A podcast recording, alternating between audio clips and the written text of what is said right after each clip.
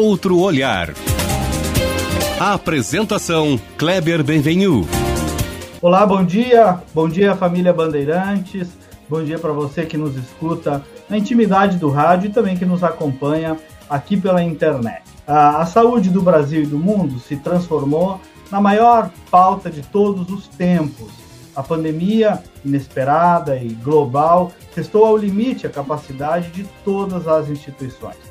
Se de um lado há dificuldades, e na maior parte do tempo essa é a pauta da mídia, as dificuldades, de outro lado há exemplos que inspiram e mostram eficiência de um serviço de saúde que funciona e que salvou muitas vidas. E a gente tem aqui um exemplo gaúcho, que é modelo para o Brasil e até para a América Latina, o Hospital Moinhos de Vento, uma referência em saúde. Segue sólido e crescendo, e através do PROAD, que é um programa do Ministério da Saúde, tem ajudado também centenas de instituições hospitalares com modelo de gestão com projetos de pesquisa, também com a telemedicina. O Moinhos está entre os melhores hospitais brasileiros, o que deu ainda mais segurança para o Rio Grande do Sul atravessar essa pandemia. Eu sou o jornalista Kleber Benvenu e hoje quem empresta um outro olhar sobre o assunto da saúde, da gestão, é o CEO do Hospital Moinhos de Vento, Mohamed Fahini. Ele que é graduado em Ciências Econômicas tem mestrado em filosofia e possui extensão executiva pela Harvard Business School. Carioca já presidiu o CONAP, que é o Conselho Nacional de Hospitais Privados, e foi reconhecido no Prêmio Destaques da Saúde pela Federação dos Hospitais do Rio Grande do Sul, da Saúde do Rio Grande do Sul, a FEOSUL. Mohamed, bom dia, que alegria te ter conosco. E que bom ver alguém que estuda filosofia. Eu pensei que era só eu quase que gostava dessa área. Oi, Kleber. Prazer estar aqui com você. Sempre bom falar contigo. E obrigado pelo convite. Eu já queria há muito tempo ser convidado por você, falar com seus ouvintes. Então é uma honra para mim estar aqui. Imagina, a honra é nossa. E se tu me permites uma, uma mediana invasão de privacidade, né? É, tu, tu estás no comando aí de uma das instituições que mais orgulha o Estado, é, e sei que tu é um carioca que adotou Porto Alegre, se tu permite aí para o ouvinte gaúcho te conhecer quem é que é o Mohamed Parrini, que está à frente desse nosso Moinhos de Vento aí. Eh, Mohamed, conta um pouquinho de ti. Ah, para mim não tem muito. Sou uma pessoa muito simples e, e minha vida é muito é, objetiva e, e pragmática. Ou talvez não. Eu sou formado em economia, mas eu fazia junto com a economia, você não, talvez não saiba disso, eu fazia comunicação social, né? E aí eu entrei no primeiro curso de cinema da UF, ali, o primeiro curso, a primeira turma de cinema da Federal Fluminense. E aí eu fazia junto economia na UERJ, acabei seguindo para economia por questões pragmáticas da vida. Então eu sempre transitei pelos dois universos. É, e eu sempre fui relativamente bom tanto em matemática quanto em humanas. Então, e a economia era o caminho que não é uma ciência tradicional, é uma ciência que ela é exata, mas ela também é uma ciência humana, né? Porque no, o, a, finanças e o comportamento do capitalismo, ele é um comportamento social, né? É a partir do movimento, a forma que a gente se conecta e os agentes se conectam, inclusive psicologicamente, sociologicamente, é que que a economia flui e se movimenta. Então, a cultura de um local, ela, sim, a cultura, a religião, o tipo de imigração, o tempo de história, ela realmente dita como é que se dará o desenvolvimento daquela nação do ponto de vista econômico. E foi por esse caminho que eu, que eu segui, acabei entrando, me aprofundando em finanças. Eu fui para uma empresa chamada Arthur Anderson, é, comecei na Varig, comecei trabalhando na Varig, larguei, meu pai brigou comigo quando eu larguei da Varig. Vai largar a Varig? A Varig é para sempre esse emprego. Eu falei, paizinho, paizinho, o pai é árabe. Né? O paizinho, a minha empresa, empresa vai quebrar. Como não existe? Como é que vai quebrar? Não, ela vai quebrar. O presidente fez uma festa de casamento com o catering da Varig. Eu achava aquilo um absurdo, ela não vai sobreviver. Os funcionários viajavam de graça. E aí eu saí, fui para Arthur Anderson, para ser trainee, uma empresa, fui direto, eles me mandaram para os Estados Unidos. me especializei em finanças, em M&A, fusões, eu participei das privatizações das, das teles no Brasil na época. Depois eu fui para o setor de petróleo, de oil and gas, participei do processo de abertura do, do Brasil para estrangeiros, que até então a exploração de petróleo no monopólio da Petrobras. Eu participei da primeira, a primeira multinacional que veio para o Brasil, abri ela no Brasil nessa área, fiquei quatro, cinco anos lá. E depois eu fui diretor para a América Latina de uma rede hoteleira, que é dona do Sheraton, do Marriott, Le Méridien. Agora virou tudo Marriott Inc. E uh, depois eles queriam me mandar lá para fora, para os Estados Unidos. Meu pai é imigrante. Eu falei, eu não quero ir, não. Eu ia muito para lá, mas eu falei, eu não quero é, sair do Brasil, né? Eu gostar apesar da zona que isso aqui. É. Uhum. Gente, eu quero ficar por aqui, brigar pelo Brasil. E, por outro lado, depois também eu comecei a me gerar um, ter um certo desgosto com uma empresa muito de capital aberto, muito internacional, porque eu não sentia objetivo, é, não via o mundo real. Eu resolvi pedir demissão, é, tirei um período sabático e falei, vou procurar empresas menores, que eu possa colaborar e ver mais objetivo. E aqui, tinha um hospital em Porto Alegre, estava precisando de ajuda na época, controlado por empresários, está precisando dar um gás de profissionalização, tinha um processo de endividamento elevado. Eu falei, ah, eu vou lá. Minha mulher estava me, me, casando naquele momento, né? Tava, morava junto com ela. Falei, vamos para lá, vamos. E aí eu vim para cá, para um negócio muito menor. Muita gente falou, mas você vai fazer isso, vai acabar com a tua carreira. E o Moinhos de Vento cresceu, faturava... Assim, e cresceu, cresceu, a gente se profissionalizou, e, uh, e aqui eu consigo enxergar a conexão do mundo corporativo, profissional, mas com o mundo humano também, um mundo que você tem uma missão e que, e que você consegue colaborar. O Moinhos cresceu, a gente é uma das melhores empresas para se trabalhar, empresa, mesmo pela Great Place to Work, para se trabalhar no Brasil. E é, somos uma referência, melhorou, somos o terceiro melhor estado da América Latina pela revista América Economia. Estamos em temos décimo primeiro da América Latina, terceiro do Brasil. E a gente está melhor e buscando melhorar para levantar uma bandeira do Rio Grande forte e protagonista. Que ano tu vieste e assumiste o, o Moinhos? Eu vim para cá em 2007, no auge da crise, é, com o Dr. João Polanzik. Depois, meu amigo Torelli entrou um ano depois. A gente meio que criou um comitê executivo e a gente meio que dividiu o hospital. Depois o Torelli virou superintendente executivo e eu cuidava de operações e finanças. O Torelli saiu, eu virei o superintendente executivo em 2006, 2005, não, 2016, 2015 para 2016. E há cinco anos, cinco anos, cinco, seis anos, cinco anos, eu acho que a gente está como, eu estou como liderança principal daqui. E, uh, e a gente acelerou investimentos e melhorou, acho que, qualidade, né?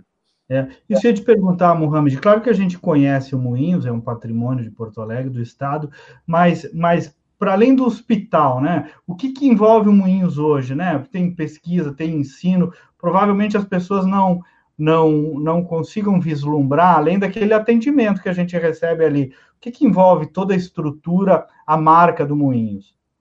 É, primeiro que nada acontece por acaso, né? Então muita gente fala assim, ah, a marca do Moinhos é uma marca muito forte. As pessoas do Moinhos são pessoas muito fortes. O Moinhos, assim. segundo que, no primeiro lugar, é que não existe um, uma empresa, existem as pessoas que estão nela. Então, a primeira etapa é quem está aqui hoje e, quem, e como é que você faz para manter essas pessoas e esses talentos e atrair mais talentos. Segundo é onde você quer chegar, sem esquecer qual o propósito, para que, que você existe. Então, o Moinhos é uma instituição filantrópica, sem fins lucrativos, mas que atua de forma privada. Então, ela vende serviços para o público que pode pagar através de planos de saúde. A gente está posicionado lá na classe A e B.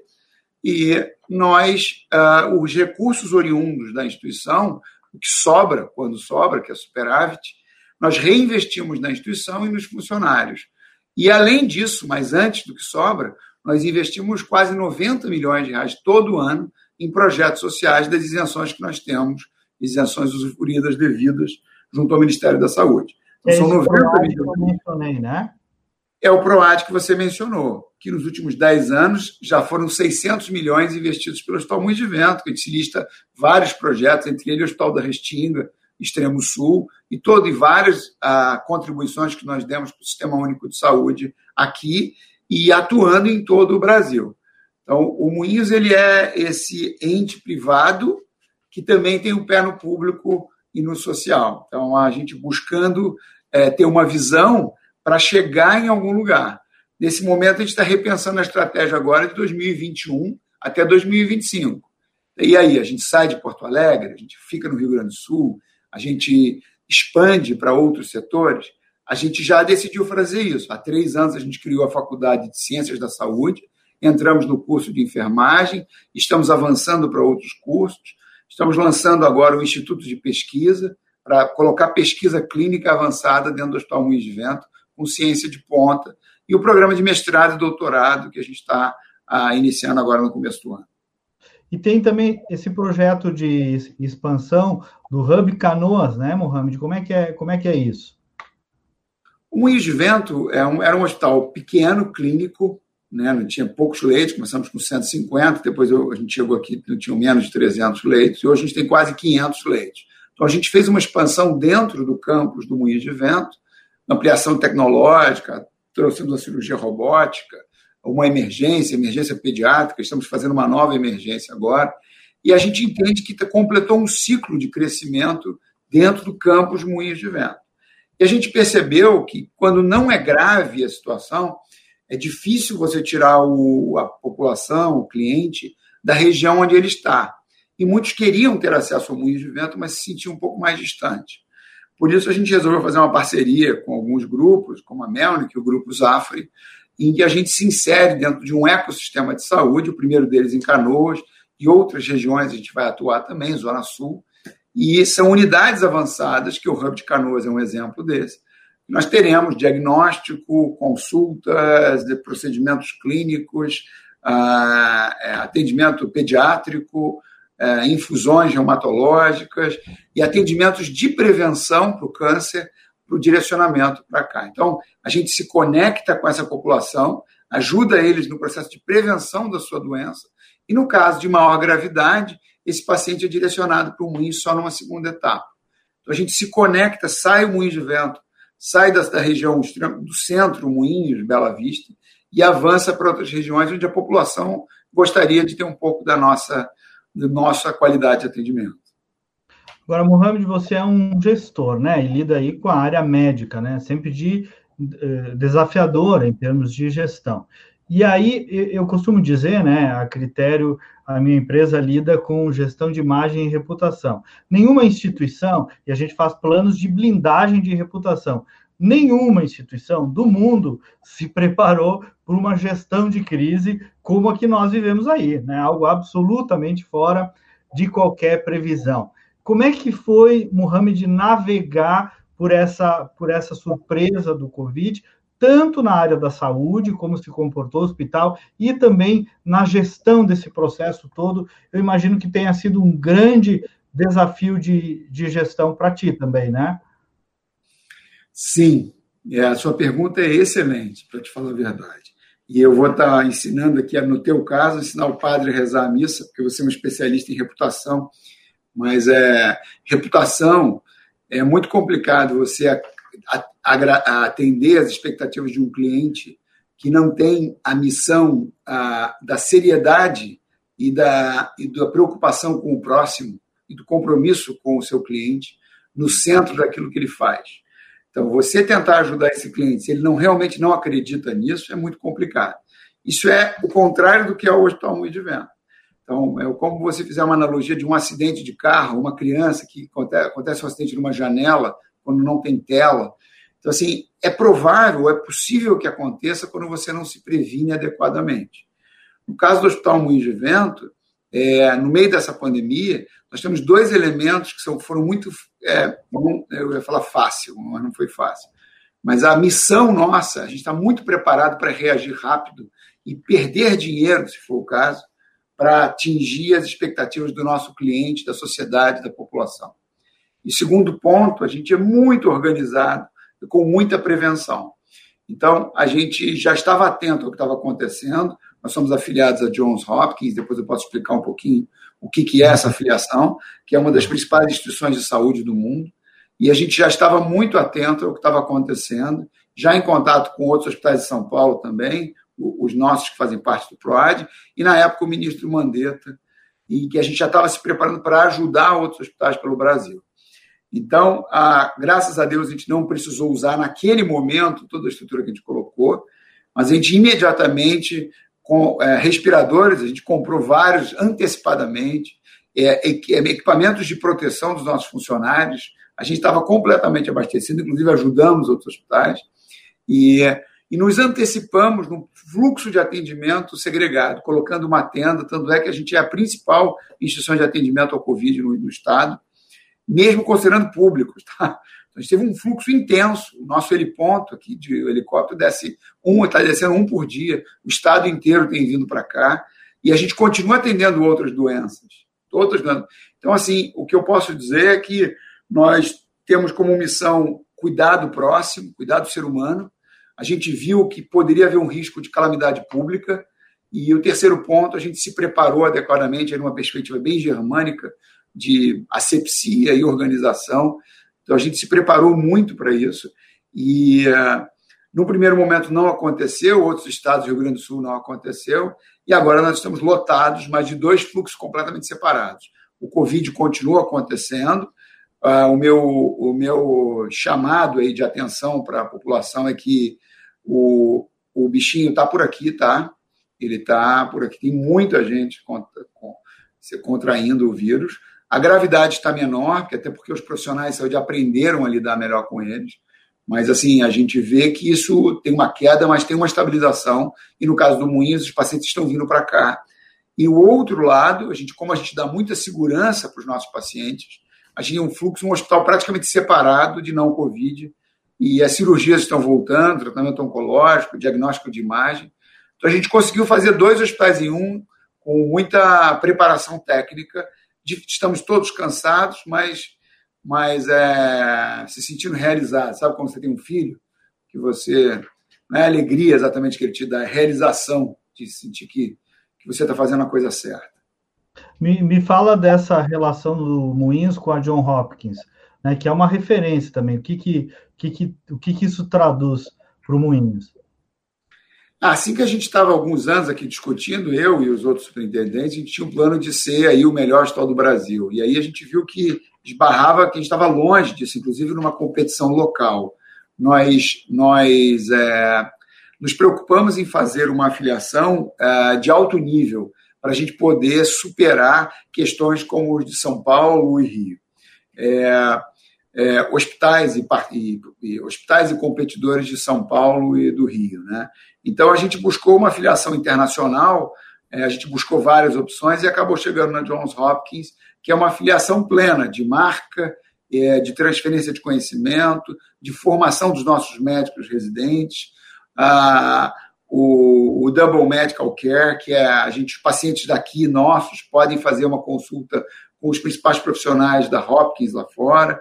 É, pesquisa clínica, tivemos várias pesquisas clínicas em parcerias com ele, e na aquisição de equipamentos, processos e profissionais, a gente sempre tem uma consulta anual com eles. Então, a gente é, é, somos hospitais independentes da Johns Hopkins, mas temos um fluxo de planejamento similar ao deles, é, em, caminhando junto com eles. Isso fez com que a gente subisse muito rápido e hoje, por isso, nós nos tornamos o terceiro melhor hospital do Brasil e uh, mesmo estando fora do eixo Rio-São Paulo, né? Que é sempre um dificultador muito grande é, conseguir, conseguir competir com hubs que têm uma economia mais forte e estão mais no centro do país. Tá. Mohamed, voltando um pouquinho à pandemia, eu vejo que agora vocês estão ajudando instituições a retomarem, né? É, como é que está sendo essa consultoria? Eu vi colégios instituições que estão consultando o Moinhos para que voltem com segurança. Como é que está sendo esse processo também? Bem, vários projetos nossos estavam em andamento, a gente não criou nada para a pandemia, a gente já ia fazer isso. Então, a gente só teve que antecipar alguns meses. Nós tínhamos um projeto aqui do Saúde Plena Moinhos, que era um projeto de, através dos nossos funcionários, aprender a cuidar da saúde das empresas. Então, você lá na tua empresa, você contrataria a gente, a gente faria a prevenção e o cuidado da saúde dessa população que está na sua empresa, e a partir disso a gente ia fazer a gestão da saúde, inclusive de sinistralidade.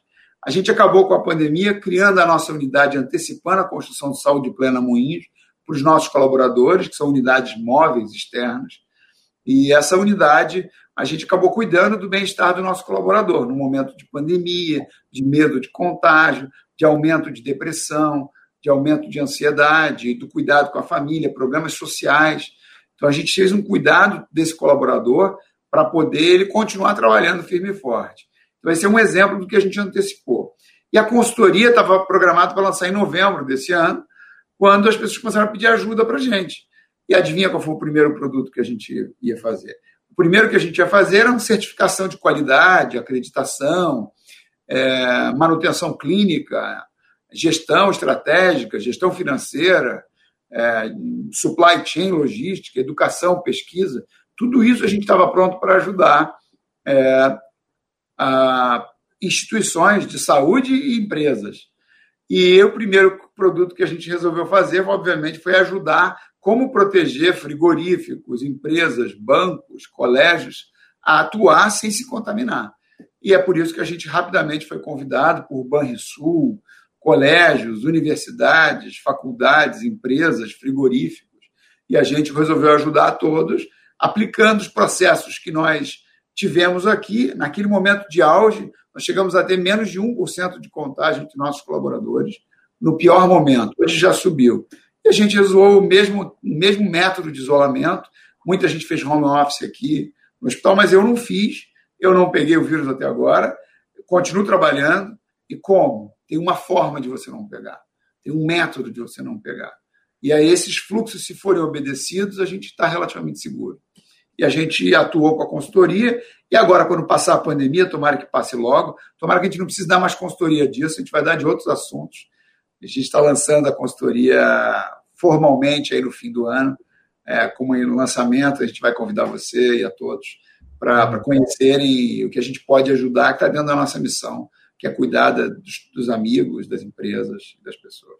Mohamed, tu claramente, Zé, a, a, claramente és, além de um, de um gestor, é, um intelectual, né? Eu queria te ouvir uma abordagem tua sobre a saúde no Brasil, né? Tu como um executivo que está aí na ponta uh, do processo dessa relação instituição-paciente, médico, né? A experiência de vocês com o PROAD, o é, que, que a gente é, ainda falta aprender para conseguir ter melhor efetividade na saúde brasileira?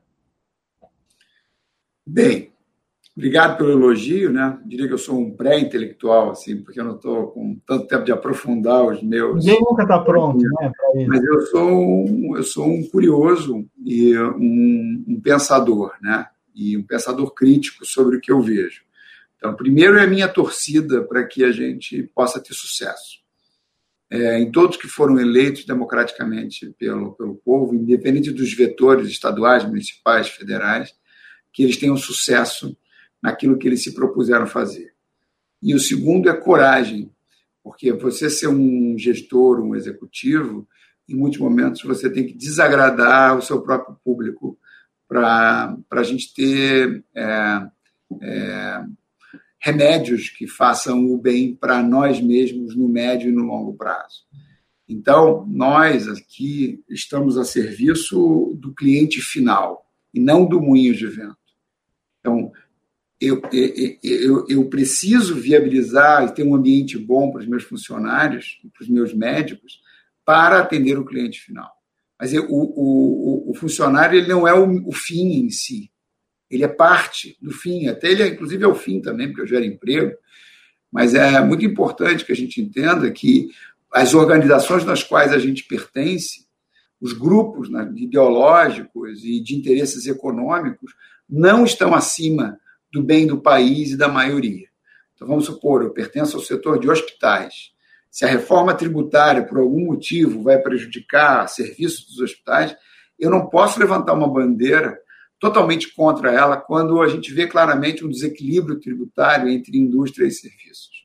Então, é, é, o primeiro movimento que eu vejo é que nós tenhamos aí mais altruísmo é, na gestão pública e na, na emissão das, no, da, das nossas próprias opiniões. Especificamente com relação à saúde, eu tenho um grande elogio a fazer ao Sistema Único de Saúde, que é, é recebe tanta pancada e é um sistema realmente subfinanciado. Tem oportunidades de gestão, muitas oportunidades de gestão. Mas a gente está falando de um investimento de menos de 4% do PIB, enquanto o mundo inteiro gira em torno de 8, 10, 12, Estados Unidos 18% do PIB. Então, é, é, primeiro, a gente bater palmas para um sistema único de saúde nacional e capilarizado, que sem ele as mortes pode botar, em vez de 150 mil, 500 mil mortes, porque ele salvou muita gente. E terceiro ponto é que esse Sistema Único de Saúde, 60% do atendimento que é feito ao Sistema Único de Saúde não é público. Ele é feito por instituições privadas filantrópicas que prestam serviços. São pequenas Santa Casas, pequenas instituições que, por contrapartida de sua filantropia, têm que atender o SUS. Então, dois em cada três hospitais do país são filantrópicos, privados filantrópicos, não públicos, que pertencem ao governo.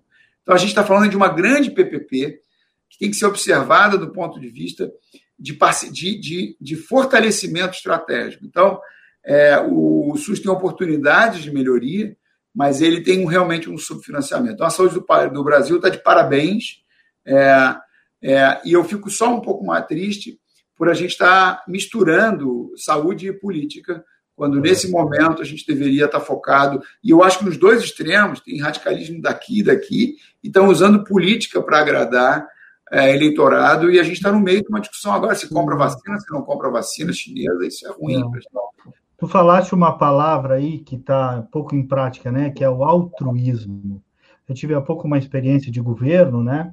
É, e quase não se vê altruísmo mais, né? E tu disseste bem, não é só no setor público e político, não, são as corporações públicas, privadas, os pequenos segmentos de interesse, e que são legítimos, né? mas não podem ser esses que movam, que, que, que sejam, uh, uh, que catapultem o, o, o, movimento da sociedade, né? Porque senão nós ficamos só, cada um em si mesmado no seu quadradinho, e aí o mundo não, não evolui, o Brasil não evolui. Mohamed, é. eu quero te deixar uma mensagem final, a gente tem um minutinho, ficaria horas aqui te ouvindo, aprendendo contigo, te agradecendo, é, gostei muito de te ouvir aí falando de altruísmo e deixar aí te agradecendo a tua mensagem final para os nossos ouvintes.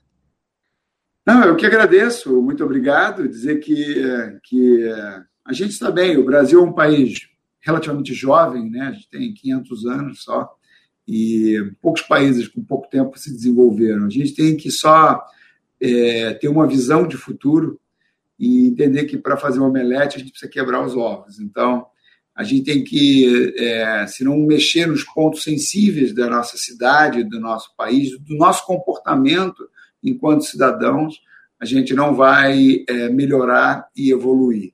E aí eu falo de saneamento básico, a gente tem que falar de educação básica dos mais pobres, porque se a gente não fizer isso para proteger essa população, a gente, a gente terá problemas no futuro de violência e outros casos.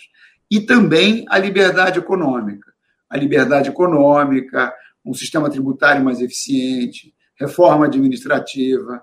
Então, são dois, os dois mundos têm argumentos importantes que a gente uhum. vai precisar tocar para poder evoluir e crescer.